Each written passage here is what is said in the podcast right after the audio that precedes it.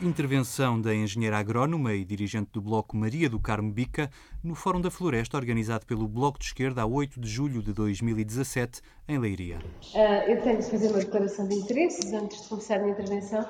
É que eu sou presidente de uma, de uma pequena cooperativa que tem uma secção florestal, que é gestora de duas IPs e de duas equipas de sapadores. Aliás, três IPs, agora são três, já criamos mais uma e de duas equipas de sapadores florestais, portanto tenho que fazer esta declaração de interesse à partida.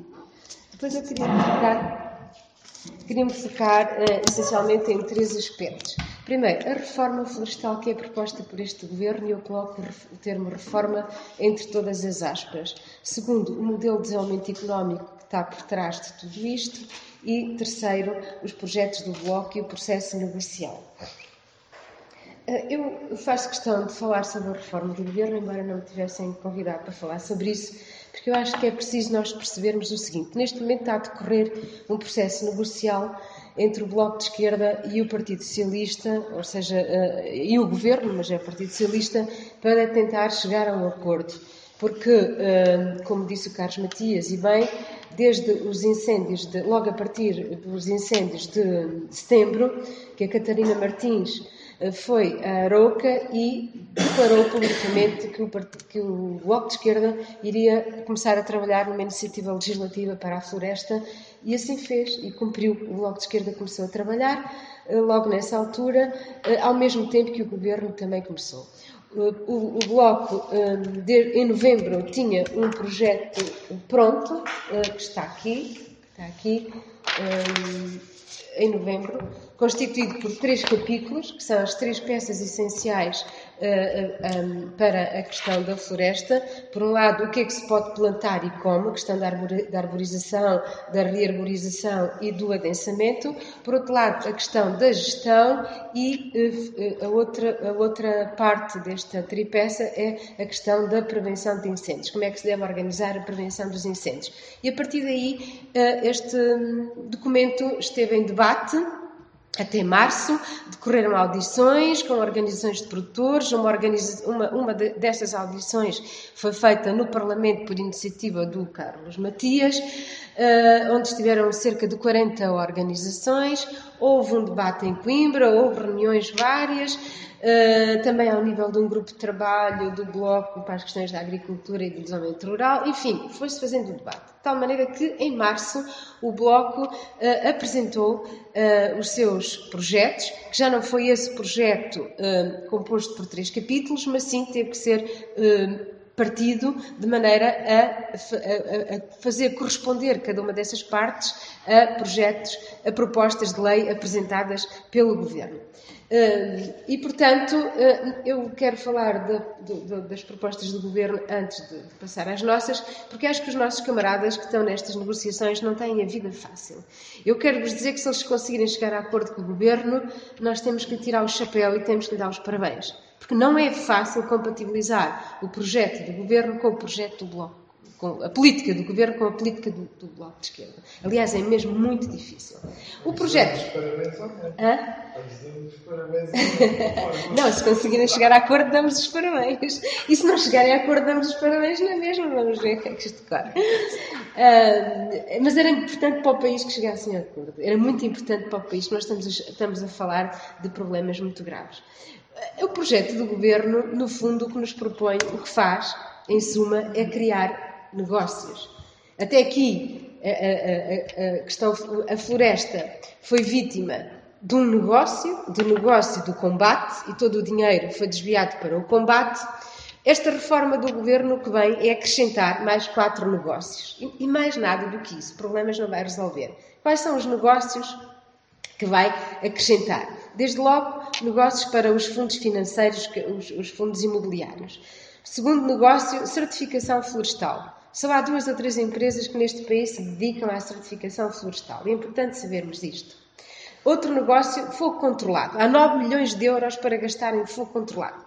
Se este dinheiro fosse distribuído pelas associações e pelas autarquias para uh, uh, reduzirem, para fazerem aceiros, para abrirem caminhos nas, na, na, na, floresta, enfim, para fazerem ações de prevenção, uh, se calhar era melhor gasto, o fogo é biocida, mata tudo, destrói tudo, fauna, flora, destrói tudo. E depois cria um outro negócio, que é o um negócio uh, para advogados e empresas consultoras. E porquê que cria estes quatro negócios? Porque todos estes projetos do governo assentam, assentam à volta de uma coisa que se chama entidades de gestão florestal. E estas entidades de gestão florestal, que podem ser constituídas, uh, podem ser cooperativas, ok? Nós também achamos que podem ser cooperativas no nosso projeto, mas podem também ser sociedades por cotas ou sociedades anónimas. E estas sociedades anónimas podem ser, eh, o seu capital pode ser constituído por uma entidade financeira qualquer com sede em qualquer parte do país. Não tem que ser constituída maioritariamente por produtores. Isto é, os donos do capital, os donos das sociedades de gestão, das entidades de gestão florestal, pode ser um, um qualquer capital, eh, sediado em qualquer parte do país ou do mundo. Agora, eles dizem-nos outra coisa, que em termos de ativos florestais sob gestão das entidades, 50% têm que ter menos de 5 hectares. Ok, tudo bem. Mas não nos dizem que, esses, que essas áreas têm que ser contínuas.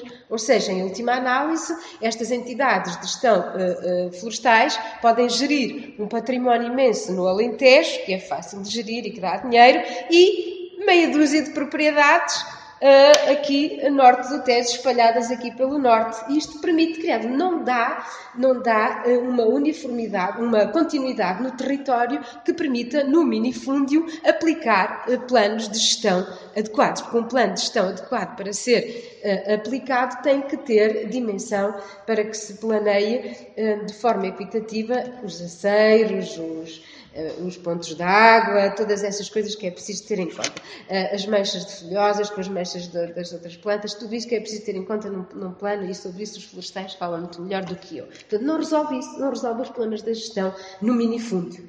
Mas não resolve os problemas da gestão no minifúndio, mas cria aqui um negócio.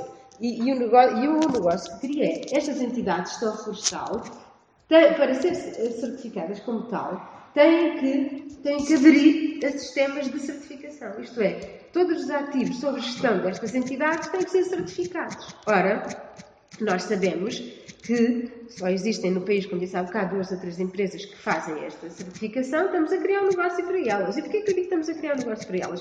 Porque isto não pode ser de adesão obrigatória a certificação de um modo de produção ou a certificação de um produto, tal como se faz na agricultura, deve resultar do interesse do produtor, se daí resultar uma mais-valia uh, no mercado. Isto é, se eu conseguir vender melhor o meu produto, porque eu vendo com uma determinada marca, que corresponde a um processo de certificação de acordo com um determinado conjunto de regras, ok, eu, vou, eu, vou, eu, eu opto por aí. E tem custos. Não se pode obrigar a que toda a gente vá para um certificação. Só, uma, uma, uma, só um interesse muito grande parece que começam a vir, a vir aí notícias a público, começa-se a perceber de onde é que vem o interesse. Eu, eu, eu tenho-me interrogado muito, mas como é que é possível? Como é que é possível um governo do Partido Socialista, com uma base parlamentar, apoiado uma base parlamentar da esquerda, desenhar aqui uma reforma que, entre, que só serve para criar negócios, como é que isto é possível? Começamos a coisas, a ouvir, a ouvir algumas informações que começam a fazer sentido. De facto, isto vai que certo, isto há, há, há interesses instalados e isto vai servir para esses interesses que são instalados. E temos até que nos interrogar porque é que o chefe de gabinete do ministro Capoulas, depois de desenhar esta lei, esta reforma, saiu. Saiu.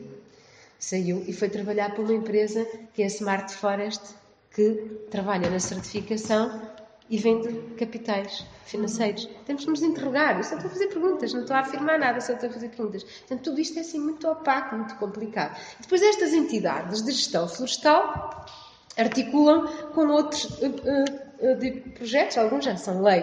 Um deles é benefícios fiscais. Reparem que o governo quer isentar de IRC estas entidades. Estas entidades vão dar lucro. O Alentejo, mesmo sem entidade, gera bem, a sua, gera bem a sua floresta e defendia bem porque dá lucro. As celuloses gerem bem, as, não ardem os eucaliptos das celuloses, porque dão lucro. Não faz nenhum sentido estar a isentar de IRC estas entidades, não faz nenhum sentido. Por outro lado, este pacote de, de benefícios fiscais pretende isentar de IRS as pessoas que queiram vender as suas terras a, a, a estas entidades. As mais-valias que venham desse, desse, dessa venda. E quer também isentar de IMT a transação para estas entidades. No fundo, isto é um processo de concentração capitalista da terra nas mãos destas entidades. É isto que quer o governo do Partido Socialista e nós temos que dizer isto com todas as letras. E para isto concorrem mais duas coisas. Concorre o cadastro simplificado. Como eu disse de manhã, de manhã eu falei nisto, algumas pessoas estavam aqui, já me estou a repetir. Este cadastro simplificado do governo que de simplificado e gratuito só tem um nome, porque na prática vai ser muito complicado, porque o que está previsto é que cada proprietário florestal tem que fazer o levantamento georreferenciado das suas parcelas e incluí-lo num sistema de informação geográfico, desde logo os custos. Porque muitos proprietários têm 60, 70 parcelas, cada uma com mil metros, mas têm N parcelas. Isso gera um custo, e um custo real e efetivo. E depois o que vai acontecer é que vão-se é vão, vão criar N elevado a N conflitos, porque o primeiro a delimitar as suas parcelas consegue e vai escrevê-lo. Desculpa. Vai, vai escrevê-la. Vai escrever. Vai escrever. Vai introduzir, introduzir os dados no sistema de informação geográfica e vai conseguir e vai conseguir, porque aquilo está livre, está livre. É como no parcelário. Eu trabalhei em parcelário antes de trabalhar na Direção-Geral da Agricultura e era assim, aquilo gerou milhares de conflitos, porque as pessoas não conhecem as extremas, as terras foram herdadas de seus avós, já não foram criadas nelas e não vão conseguir identificar bem, portanto vai criar. E estes conflitos, depois disto, isto vai servir para o registro matricial e, e o registro assim, matricial e o, e o outro, que eu não me lembro o nome. Portanto, eh, estes conflitos depois vão dar, dar, trabalho. Está, está previsto também um mecanismo de resolução de conflitos. Vai trabalho. Vai dar trabalho aos advogados, isto vai dar trabalho aos consultores, vai dar trabalho também a quem faz os levantamentos por GPS. É, são negócios, daqui é mais um negócio. E estes pequenos uh, vão ficar tão desesperados com estes conflitos todos que o que é que vão fazer? Vão entregar isto quase de graça às entidades de gestão florestal. Portanto, mais um mecanismo que concorre para engordar as entidades de gestão florestal. E depois há outra coisa, o Banco de Terras. Porque depois as pessoas vão ter dois anos para delimitar as suas terras e inscrever as suas terras neste cadastro simplificado. Há muita gente que está fora. Em Mação, onde existe cadastro, 75% das pessoas vivem fora. Nem sequer vai saber que tem que fazer isto. isto eu falo de Mação porque há dados, mas no resto do país há de ser a mesma coisa. Portanto, esses 75% que vivem fora não vão sair disto. E, e quando derem conta, têm as suas terras no banco de terras. E o Banco de Terras o que é que vai fazer? Vai entregá-las a estas entidades, vai entregá-las preferencialmente a estas entidades de gestão florestal. Portanto, isto está muito bem feito. Isto está muito bem feito. Está aqui montada uma teia muito bem montada para promover a concentração capitalista da terra. Nem o CDS fazia uma coisa tão bem feita. Isto é tão à direita, tão à direita, que nem o CDS fazia, porque apesar de tudo, o CDS tem lá meia dúzia de proprietários do Norte que não iriam deixar fazer isto. Portanto, só mesmo o Partido Socialista é que consegue fazer estas habilidades, como historicamente nos demonstrou ser capaz de fazer. E até se prepara. Então, o Partido Socialista, que em 76 proibiu as nacionalizações na Constituição para, um, para travar a reforma agrária, agora já nem está preocupado com a Constituição. Portanto, isto é o Partido Socialista no seu melhor. Pronto, e é bom a gente ter muita consciência disso para nós percebermos a dificuldade que os nossos deputados vão ter, na, nas, estão a ter nas negociações com o governo, não é? E que, mas quero-vos dizer também que eu acho que tudo isto, também já amanhã no debate acabei por falar nisto, mas, mas já tinha pensado falar aqui, vou falar. Temos que perceber que o que está em causa aqui, de facto, o problema aqui é um problema de, de, modelo de desenvolvimento económico. Todo este problema com a floresta, todo este aumento dos incêndios florestais começou a acontecer com o abandono da agricultura e despovoamento do interior. Isto começou a acontecer a partir da década de 60. Isto não é novo. As pessoas deixaram, começaram a ter pouco rendimento e começaram a sair, começaram a emigrar. E, e, e nas escolas até se dizia está a reduzir a mão de obra agrícola. E dizia, então, as pessoas estão, estão, a ficar menos gente na agricultura. E isto era apresentado como um bom indicador, um indicador de desenvolvimento. A nossa agricultura está-se a desenvolver, estamos a atingir padrões europeus, mas ainda temos que perder mais gente para atingir os padrões europeus. Esqueceram-se que perdiam esta gente. Isso seria bom fazendo aqui um Isso seria bom, até seria um, um, indicador de desenvolvimento, se essas pessoas que saíam da agricultura ficassem no interior, noutras atividades. Atividades complementares da agricultura, ou indústria, ou turismo, ou serviços, não é? Se houvesse, a par desta saída da agricultura, resultante da evolução tecnológica, se houvesse um, um plano de desenvolvimento interior que permitisse fixar as pessoas, isso seria bom. E depois disto aconteceu outra coisa.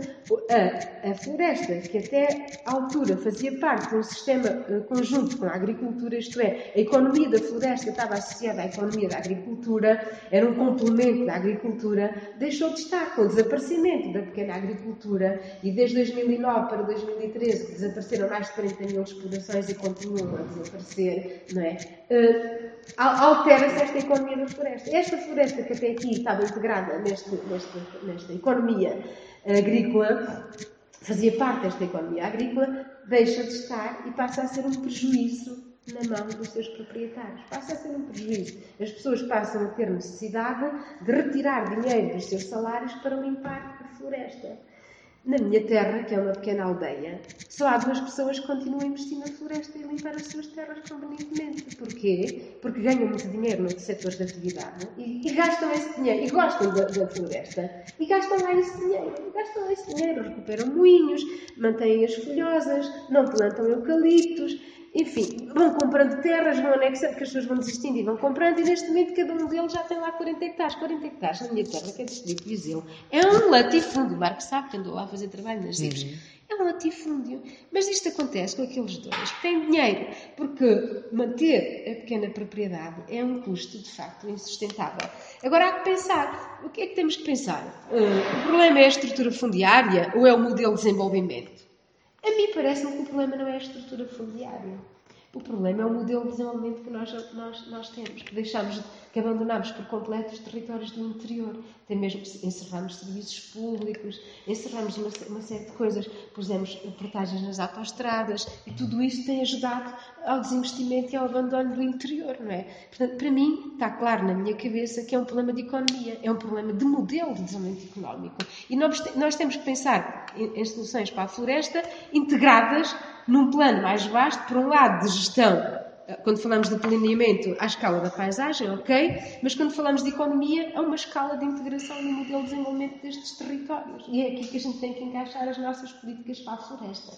Parece-me a mim que é por aqui. Porque esta estrutura fundiária, ela existia e não, e não era problema. Não era problema porque as pessoas tinham consciência que a sua vida dependia da floresta, havia, havia ali uma relação da dependência. Eu lembro-me disso, era miúda, tinha 6 ou 7 anos, e lembro, vivia numa aldeia, e lembro-me que quando havia um fogo, tocava o sino a rebate e toda a gente ia a correr a apagar, eu ia a correr também, e quando os bombeiros chegavam, o fogo estava apagado e uh, iam lá fazer o rescaldo, porque as pessoas tinham de facto consciência que havia uma relação de dependência entre as pessoas e a floresta. Agora, aqui há uns 10 anos, houve um grande incêndio na Serra do Caramulo, eu estava lá, um, demos conta do fogo, fomos três ou quatro pessoas para lá para tentar apagar. Na estrada, na autoestrada, na altura era IP5, estavam os bombeiros parados. Eu, eu lembro-me dizer isto a um familiar meu. E se nós voltássemos para trás e fôssemos, e fôssemos ensinar o caminho aos bombeiros? E diz esse meu familiar: não é preciso, alguém há de vir cá trazê-los. Pois ninguém foi ensinar o caminho aos bombeiros, os bombeiros não sabiam o caminho e nós sozinhos voltámos para trás porque éramos incapazes de apagar o fogo e aquele fogo percorreu a serra toda, foi parar a Águeda, foi do, do Conselho de Bonzela ao Conselho de Águeda. Portanto, isto aqui permite, leva-nos de facto a refletir sobre esta necessidade de nós encontrarmos novas formas de relação entre o homem e a floresta, que tem que ser de facto pela, pela via da, do desenvolvimento económico, mas também por uma nova, eh, por uma nova consciência ambiental que tem que ser criada. Eh, depois, dizer-vos que hum, os projetos do Bloco para a Floresta, quanto a mim, respondem a tudo o que é preciso responder. Respeitam, de facto, a, a propriedade, porque eu acho que uma das soluções que muita gente aponta por aí é vamos, eh, temos milhares de terras sem dono, vamos expropriá-las, vamos metê-las no banco de terras, ou vamos pôr o Estado a tomar conta delas, vamos pôr o Estado a gerir estas terras todas sem dono. Quanto a mim, isso não é solução, por dois motivos. Primeiro motivo, porque estamos a falar de terrenos espalhados. Na minha aldeia, se houver lá terras assim destas, será mil metros aqui, mil metros acolá. Nas aldeias todas é por aí. Estamos a falar de terras espalhadas. Portanto, vamos por estar a fazer o quê? A gerir, a gerir o quê? Temos de nos interrogar. Será que este, este, é o caminho? É por aqui que nós queremos escala? Para poder planear, para poder gerir a, a escala do, do território? Não sei. Acho que para mim não é o caminho. Vamos expropriar tudo, nacionalizamos tudo e pomos o Estado a tomar conta de tudo. A seguir ao 25 de Abril não conseguimos fazer isso, só conseguimos fazer isso no Alentejo. E logo a seguir vieram outros governos que entregaram tudo outra vez aos privados. Portanto, nós a fazer isso, imaginem que agora a gente ia pôr o Estado a nacionalizar estes milhões de pedaços de terra íamos concentrar isto tudo na mão do Estado, daqui a meia dúzia de anos vinha outra vez um governo do CDS e do PPD, ia pegar nessas terras todas, ia privatizar tudo e entregar tudo a meia dúzia deles. Não parece que seja o caminho. Agora, o caminho, quanto a mim, é o caminho que é aqui preconizado pelo Bloco de Esquerda, que permite separar o uso da posse. Isto é, já vimos que as IFs, e o Marco fez aqui um retrato muito bem feito das IFs, e as IFES falharam. Não foi por incompetência das cooperativas e das associações que criaram as IFES, mas foi por incompetência das políticas públicas, porque as IFES foram criadas com uma determinada perspectiva, com a perspectiva de que haver uh, apoios para a intervenção direta, para, para o investimento uh, florestal nestas áreas, e isso não veio a acontecer, não é? O que, uh, e, portanto, os únicos projetos, de, o pouco que ainda se faz com as IFES é projetos na área da prevenção de incêndios, limpeza de caminhos, de faixas de contenção à volta dos caminhos, limpeza de aceiros. É a única coisa que se vai fazendo com as IFES. Portanto, isto foi um projeto frustrado. Mas foi um projeto. Eu acho que isto foi cortado à nascença com interesses. Com interesses, para que isto falhar. Não interessava aos governos, a quem tem estado no governo, que um projeto como as IFES pudesse vir resultar, pudesse vir a ser um ensaio e vir a caminhar para uma verdadeira gestão coletiva da floresta, isto não interessava a, a, a muita gente, como se está a verificar. Portanto, as IFES, de facto, hoje são olhadas com desconfiança por muita gente. Isto foi de propósito. Ou, ou foi politicamente uh, uh, criado. Portanto, eu, quando andei lá a criar zifes, sim, hoje sinto que andei a enganar as pessoas. Eu andei a dizer às pessoas, adiram a isto, porque vamos ter apoios para isto, vamos fazer gestão conjunta, vamos, isto vai ser... As pessoas confiaram em mim e aderiram, e, hoje sinto que andei a enganar as pessoas. E como eu, apesar de tudo, as nossas zifes ainda vão fazendo alguma coisa. Mas aquilo que nos propusemos fazer, não estamos a fazer. Não estamos a fazer. Bom, então o bloco, o que é que eu propõe aqui? Neste diploma que está aí, eu gostava até que o levassem e que o lessem e que o estudassem. Propõe, de facto, que a partir das IFES, ou a partir de cooperativas, de associações de produtores, ou a partir das câmaras, das juntas de freguesia, a partir de entidades com potencial para isso, se constituam hum, aquilo que chamamos unidades de gestão florestal. Estas unidades de gestão florestal podem assumir a forma de uma cooperativa, a forma de uma associação ou a forma de uma sociedade por cotas. O que se exige é que haja equidade e democracia na gestão, isto é, cada pessoa um voto, democracia na gestão. Exige que haja uma área contínua, no mínimo 50 hectares, não é? Sim. No mínimo 100 hectares. Portanto, é, é, tem que haver no mínimo 100 hectares para permitir tal, o tal planeamento e a tal gestão à escala da paisagem. Porque nestas áreas que se vão criar, há que fazer, há que fazer aceiros, há que evitar monocultura de eucalipto ou de pinheiro ou de outras, portanto, há que fazer compartimentação. E agora vamos imaginar que nós todos estamos numa área destas. A mim calha-me um aceiro. Uh, um de vocês calha eucalipto, outro calha carvalho, outro calha não sei o quê. Vamos ter rendimentos diferentes, não é? Ora, isto é impossível se nós não fizermos isto conjuntamente. Ora, se fizermos isto conjuntamente, o rendimento que isto há de dar há de ser distribuído de forma equitativa por todos. E quem tem o aceiro, ok, cada um o aceiro. Aquilo não vai produzir nada, mas eu sei que vou beneficiar da produção que vai haver na parcela do lado. Portanto, isto permite o quê? Permite-nos ter uma intervenção em escala, permite-nos também poder negociar os produtos daqui saírem uh, uh, uh, de forma mais.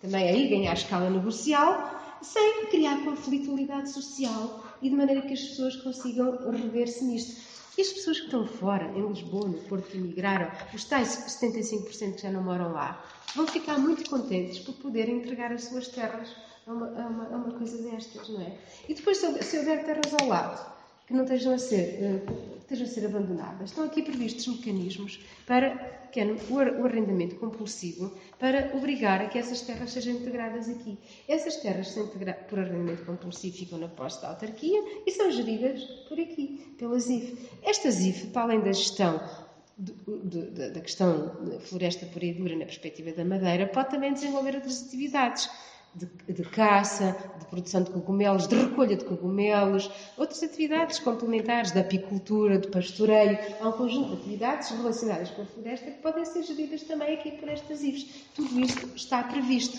não é? Estão previstos apoios para a criação destas unidades de florestal.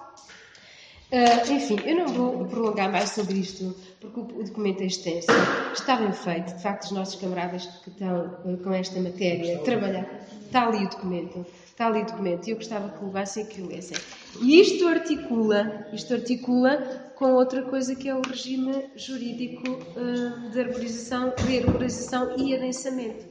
Então, isto, é, e tem que ser tudo bem casado e bem articulado. Porque se por um lado aqui são dados incentivos à adesão dos pequenos proprietários a estas unidades de gestão, por outro lado, por aquele diploma, criam-se dificuldades a quem não quiser aderir e não cumprir regras. Quem não quiser aderir é livre de não aderir. Mas se fica de fora, tem que cumprir regras. E essas regras vão ser muito difíceis de cumprir para quem tem só mil metros ou dois mil metros. Portanto, as pessoas, por um lado, as pessoas são conduzidas esta, isto está, está, feito de maneira que as pessoas são conduzidas a, aderir a, aderir a isto, pela via dos incentivos, mas por outro lado pela via de se dificultar quem fica de fora. Quem fica de fora ou cumpre, ou então eh, não, vai ter dificuldades. Portanto, eu acho que isto está bem feito. Por outro lado, o Bloco apresentou uma outra coisa já na Assembleia da República que foi chumbada, e é bom que se diga que foi chumbada, não sei porque quem votou contra foi o, P, o PSD, o CDS, o PS absteve-se. E o PCP absteve-se. Sim, que, complementarmente com isto, o Bloco apresentou. Sim, nesta medida que eu vos vou dizer qual é. Ora, se nós queremos combater o eucalipto, uma forma de combater é pela via de, do incentivo às autóctones. E o que é que nós achamos? De facto, é muito difícil isto ter rendimento, como já vos disse. Se há subsídios da, da política agrícola comum, no, no, chamado primeiro pilar, os apoios, os, apoios, os apoios ao rendimento, se há para a agricultura, por que não estender isto à, à floresta? Estender isto à floresta autóctone, isto é, vamos estender os apoios da PAC previstos no primeiro pilar, os apoios ao rendimento, à floresta autóctone, de, com base num conjunto de critérios que as pessoas têm que cumprir, e vamos, e vamos dar dinheiro para manter esta floresta. Isto já aconteceu no passado. Falou o senhor Danilo já estavam a fazer o seu Não, não, não recordo. Falou dos apoios, que davam dinheiro estar 20, 10 em 10 anos, como Pois, não me recordo. já, foi já houve um ensaio. Foi, ah, ah, já houve um ensaio disto com as chamadas agroambientais aqui há uns anos atrás, mas depois acabou por não funcionar bem, também não houve bom controle, isto não correu lá muito bem. Uh, mas é, este, eu acho que é importante a gente pensar nisto. Porque, de facto, uh, mas isto chumbou. Portanto, o Bloco tem propostas e tem propostas muito interessantes. Depois, aqui de manhã, foi lançado um desafio. Quem esteve aqui na mesa da manhã ouviu um desafio que é, face às alterações climáticas, os cenários que se desenham, não é? Tens que ir acabando. Uh, eu acabo com isto. Tá face, face aos, aos, cenários que se desenham de alterações climáticas, nós temos que pensar, é obrigatório pensar em termos de floresta o mais possível resiliente e que ajude a combater os efeitos, não é? Uma floresta que exige combater os efeitos é aquela floresta que absorve mais água, que provoca ensombramento, que ajuda, que ajuda a, evitar, de facto, que a gente sofra tanto com os efeitos das alterações do calor e da seca. E é necessário pensarmos nessa floresta. E temos dois caminhos, não é? Ou temos um caminho de expropriar tudo e vamos pôr o Estado a fazer isso. Isso tem custos, tem custos sociais, desde logo, é uma convulsão social terrível. Eh, e só quem não conhece os, os meios rurais é que não consegue imaginar a, eh, a convulsão social que isto irá gerar. E, vai ter custos, o Estado vai ter que gastar dinheiro com isso e vai ter que gastar muito dinheiro. Este é um caminho. O outro caminho é, através destas unidades de gestão florestal e através do pagamento dos serviços de ecossistema que estas uh, explorações produzem, eh, nós vamos resolver, e através de um planeamento à escala regional e local, introduzir estes, este, estas questões no PDM, que até aqui os PDM só se preocupavam com as questões urbanas, com o resto não se preocupavam. Portanto, através destes mecanismos, nós conseguimos, de facto, ter estes corredores, estes grandes corredores verdes que nos defendem dos efeitos das alterações climáticas. Eu sou completamente favorável a este segundo caminho, a caminho das OGFs a funcionar, o caminho do planeamento a funcionar, eh, e, e, é por aqui que eu acho que. E o, planeamento à escala da paisagem, em que se mistura em, neste plano de ordenamento as manchas florestais com manchas agrícolas, com atividades na floresta, de pastoreio, de apicultura, em que se procura criar, de facto, uma nova relação entre o homem e a floresta, em que as pessoas passem a perceber novamente que, afinal, nós fazemos parte disto, nós temos que respeitar, nós fazemos parte disto e nós dependemos disto. Nós não podemos, nós não podemos mais ser uh, o, un, o, único ser vivo que consegue controlar e pôr ao seu, ao seu serviço tudo o resto e o resto não reage, fica ali. Não, não pode ser. Portanto, eu acho que esta nova relação, acho que os projetos do Bloco vão nesse sentido. Eu apelava a que os lessem, a que percebessem e que percebessem as dificuldades que o Carlos Matias e o Pedro e o Jorge Costa, são os três que estão na, na, na negociação disto, as dificuldades que eles estão a ter e que vão ter para chegar a bom porto. Muito bem. Tenho dito.